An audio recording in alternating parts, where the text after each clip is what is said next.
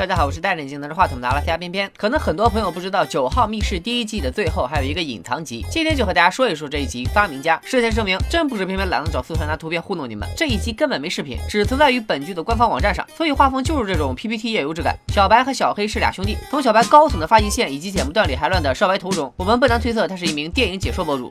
我们不难推测，他是一名发明家。这天，他正在斗鸡直播平台直播，说他之所以成为发明家，是因为他妈在一场飓风中去世。就在这时，小白的弟弟小黑回来了。兄弟俩见面第一句话不是你一块我一块送局进入总决赛，而是小白说他没有动过小黑的床，说明小黑有段日子没回来了。小黑没理小白，而是拿出一份卖房合同，让小白今天不管说什么都要把合同签了，反正他俩也供不起这套房子了。原来小黑准备卖房子，但这个房子是爸爸的遗产，需要兄弟两人的签字才行。小黑表示你丑你是单身狗，我是我有女朋友，并且为了方便为情为臊，已经和女朋友住在一起了。为了缓解尴尬，小白。问小黑能不能一起玩一个小黑在上，他在下的游戏。小黑无奈的站在墙边。此时我们发现墙上贴着的安全事项上写着：一、待在屋里；二、别相信天气预报员；三、如果你必须出去（括弧只有紧急情况下可以出去）（括弧完），戴好你的安全帽。小黑思索许久，对小白说：“这是你逼我的。”说时迟，那时快，小黑向小白伸出了罪恶的魔爪，来了一场说扑就扑的挠痒痒。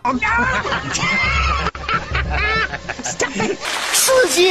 小白说，只要卖掉自己的发明，就有钱付房子的贷款了。现在就差一个眼瞎的人，这个计划就能实现了。嗯，我真是个小机灵鬼。小黑却催促道，他今天就要拿到小白签字的合同，不然买家就反水了。小白没搭理小黑，继续直播说自己刚发明了一种机器，能把尿液分离成饮用水和隐形墨水。哪位老铁想要就双击评论六六六。小黑觉得哥哥该不会是个傻子吧，然后就离开了房间。此时电话响了，打电话的人自称是爱丽斯顿商学院的，希望了解一下小白自制的时光机能否带人去浪漫的土耳其。小黑也进了屋，听说眼瞎的人真的出现了，赶紧鼓动小白签合同，这样就有了继续研究的启动资金。到时候赚了钱，还可以再把这套房子买回来。小白却说时光机好像坏了，都怪自己上次洗澡的时候用来着。小黑来不及思考小白为啥要在洗澡时用时光机，他不顾小白的反对，麻溜的启动了机器，套在小白脑袋上的时光机光芒万丈。随着天空一声巨响，小白感到一股酸爽。等他回过神来，听到了自己的声音，并且看到了处在自己门口的小黑，嘴里说的也是前几分钟的台词。小白蒙圈了。如果排除编剧写不出新台词的情况，只能是自己的时光机研制成功了。就在这时，小黑从房间出来，发现了小白。他本着不能一个个人受到惊吓的原则，准备把这件事告诉房间里的小白，但却被房间外的小白制止了，并要求小黑把刚刚的对话再演一遍，不然时间的悖论会让宇宙崩溃，大家也就别想再看到复联四了。小黑听不懂，但既然剧本都这么写了，只能强撑着演下去。小白开始给小黑排戏，现在的剧情应该是房间里的小白接到爱丽森的商学院的电话才对。于是小白让小黑假装学校的人给房间里的自己打电话。挂完电话后，小白很满意，小黑说的词儿跟他之前接到的电话一毛一样。执念很深的小黑问小白，他穿越回现在这个时候是不是有什么任务，比如让过去的自己把合同签了？其实小黑只是一个卖肉的啊，我是说在超市里卖猪肉的收银员。他打扮的西装革履是因为骗他女朋友说自己是投资顾问，骗了人家一笔钱之后，全他喵的买偏偏的专栏了。现在女朋友要他还钱，偏偏做完四季九号密室也马上要出新专栏了，自己真的很需要钱，因为小白没法改变屋里另一个自己的行为，俩人也不能碰面，所以他们决定等屋里的那个小白坐时光机回到过去。现在这个时空里就只剩下一个小白了。小白拿起了桌上爸爸和兄弟俩的合影，对着照片说：“或许有一天他能解决时间悖论这个 bug，回到过去救爸爸，再一起搞定那个因 boss 天气导致一千两百人受灾的天气预报员，这样妈妈也就没事了。”小黑催促小白赶紧把合同签了，不然刚刚屋里的小白就要穿越到现在了。估计小白被整的实在不耐烦，终于把合同签了。为了避免跟另一个小白见面，现在的小白躲进了床底。但等了很久，另一个小白都没出现。就在这时，小黑揭开了真相，原来小白做的时光机根本就没成功，也没什么爱丽斯顿商学院。第一次的电话也是小黑打的。在小白使用时光机之后，小白先是放了刚才录下的小白的声音，然后又故意说了自己之前说过的台词，让小白误以为自己穿越了。他的目的只是为了让小白签下卖房合同。但知道真相的小白不但没有眼泪掉下来，还说自己毕竟是男主，早就知晓了一切，并表表示希望一二三次再。来一次，小黑说再来个屁啊！你都已经签字了。小白说你还记得我刚才说的隐形墨水吗？小黑一看青梅兰，小白的名字果然不见了。小白又说他早就怀疑他爸的去世很蹊跷。小黑急忙为自己开脱，说都是因为爸爸把他们关在这里才会发生那些的。小白没有怪小黑，因为他发现了一个新游戏，决定重新研究时光机，并表示自己可以签字，但是不会从这里搬出去，因为自己没事还能搞搞发明，揭发揭发罪行啥的。小黑秒怂，说不卖房还钱了，他会向女朋友坦白一切。然而去门外给女朋友打电话时，小黑依然在说谎。小黑进屋后发现小白正在直播，小白说他没有动过小黑的床，你没听错，这句就是本集开场。小白对小黑说的台词，也就是说，小白又逼着小黑和自己玩起了时空穿越的游戏。按刚才剧情的发展，这个故事会无限循环下去。以上就是九号密室的隐藏集，我给大家捋一捋啊。因为天气预报报错了天气，兄弟俩的妈妈被一场飓风夺走了生命。从墙上的安全事项以及他俩的对话可以看出，那次意外之后，爸爸就把他俩关起来了。小黑忍受不了，亲手杀死爸爸，逃了出来。小白是知情者，但是没有揭发小黑，而是威胁小黑陪自己玩时空穿越的游戏。到这里，九号密室一到四集整整二十四集，包括这个隐藏集就全部解说完了。感谢大家这段时间对片片的大力支持。最后，我再放上九号密室系列最大的彩蛋，那就是第四季第六。集中出现的重要道具野兔雕像，其实在之前每一季的每一集里都出现过。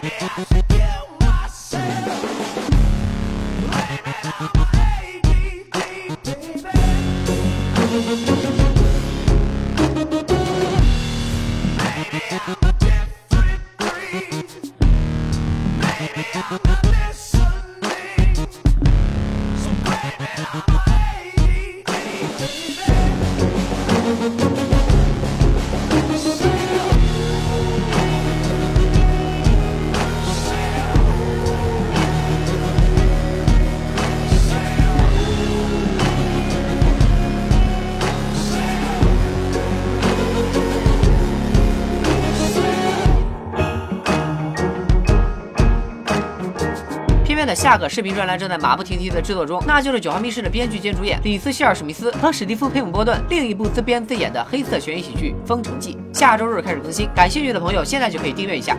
拜了个拜。